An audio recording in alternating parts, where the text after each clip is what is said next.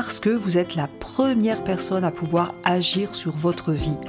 Bienvenue sur le podcast Mieux Vivre. Je suis Tania Lafort, je dirige le centre de formation Réa Active à Annecy, formation en PNL, coaching, hypnose. Le podcast Mieux Vivre, eh bien c'est chaque semaine une thématique précise pour mieux vous comprendre, comprendre les mécanismes de votre cerveau en toute simplicité chaque semaine, découvrir un outil concret par épisode et en quelques minutes. Pour vous aider à rebondir face aux difficultés de la vie, à réussir vos projets et ou tout simplement à être au top de vous-même. Si vous appréciez ces podcasts, pensez à vous abonner et à partager. Bonne écoute à vous. L'hypersensibilité. Finalement, l'hypersensibilité, qu'est-ce que c'est? Est-ce que vous êtes hypersensible? Si on vous dit à vif, à cran, caractériel, prise de tête, eh bien, euh, est-ce que vous êtes hypersensible? C'est une question à se poser. Qu'est-ce que c'est l'hypersensibilité? C'est une c'est un processus de sensibilité sensorielle fort. C'est-à-dire que c'est quelqu'un qui a une, euh, qui est beaucoup plus sensible que les autres face à une même situation. On a 20% a priori de la population qui serait hypersensible et qui ressent de manière plus profonde les sentiments et euh, l'activité euh, sensorielle. Alors, qu'est-ce qui pourrait, quels sont les signes de quelqu'un qui est hypersensible?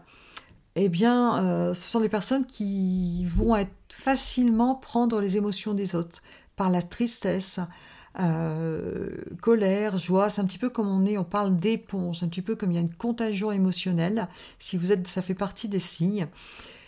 Les gens qui sont hypersensibles sont parfois euh, assez souvent fatigués parce qu'effectivement, les émotions, ça fatigue énormément. Les émotions, c'est très fatigant.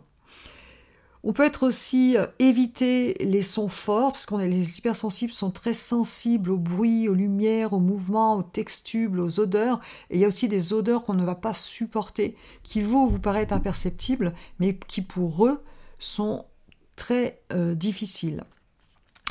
Les personnes qui sont hypersensibles ont beaucoup, d'intuition, un petit peu comme s'il y avait un sixième sens.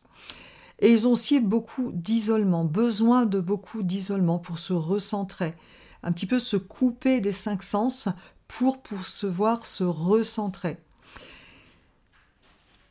Eh bien, euh, ce sont aussi les personnes qui font attention à tous les détails, qui sont plutôt euh, tatillonnes, qui sont souvent très vives, très réactives. Les hypersensibles sont parfois extravertis et en même temps ont besoin de repos, de d'être à part. On peut aussi avoir du mal à se décider, à prendre des décisions parce qu'on est submergé par ces émotions. Je le fais, je le fais pas, qu'est-ce qui est le meilleur pour moi? Et ça tourne un peu en boucle. On peut avoir du mal à passer à autre chose. Une petite contrariété peut être vraiment difficile à digérer. Et du coup, ben, on est beaucoup plus stressé que les autres. Euh, les hypersensibles ne sont pas forcément angoissés. Hein. Il y a certaines personnes qui sont très très bien. Mais effectivement, euh, on peut garder en mémoire des émotions euh, négatives et ça, ça, ça, prend beaucoup sur, sur la santé et ça provoque pas mal de stress.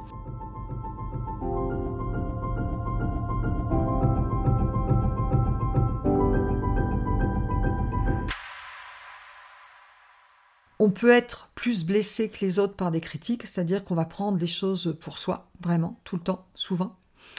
On peut être aussi avoir des signes, c'est-à-dire qu'on décharge les émotions et on peut décharger les émotions par les pleurs, euh, parce que les larmes permettent d'évacuer justement les hormones du stress. On peut être plus sensible euh, et plus touché par les choses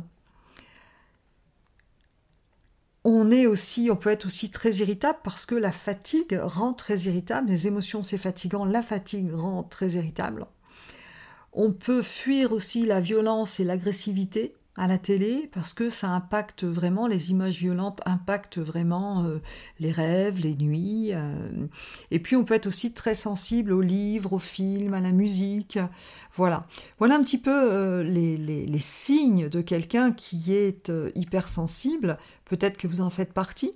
Si vous faites partie des gens hypersensibles, eh bien, je pense qu'un travail de développement personnel pour vous peut être intéressant comprendre ses émotions, apprendre à relativiser, et puis surtout pratiquer des techniques comme la cohérence cardiaque, comme la méditation, qui peuvent vraiment vous aider à voir, euh, à ressentir euh, un calme intérieur, à diminuer l'état de stress, et un travail sur soi parfois permet vraiment de mieux gérer cette hypersensibilité.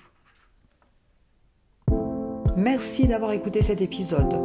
Vous retrouverez tous les liens dans le descriptif du podcast. Vous pouvez nous retrouver sur notre chaîne YouTube. Vous pouvez télécharger des ressources gratuites, e-books. Vous pouvez aller sur notre site internet. Et avant de partir, surtout, abonnez-vous au podcast si vous voulez recevoir les prochains épisodes et laissez des petites étoiles pour que ces astuces puissent servir à d'autres personnes. Je vous remercie et je vous dis à très vite.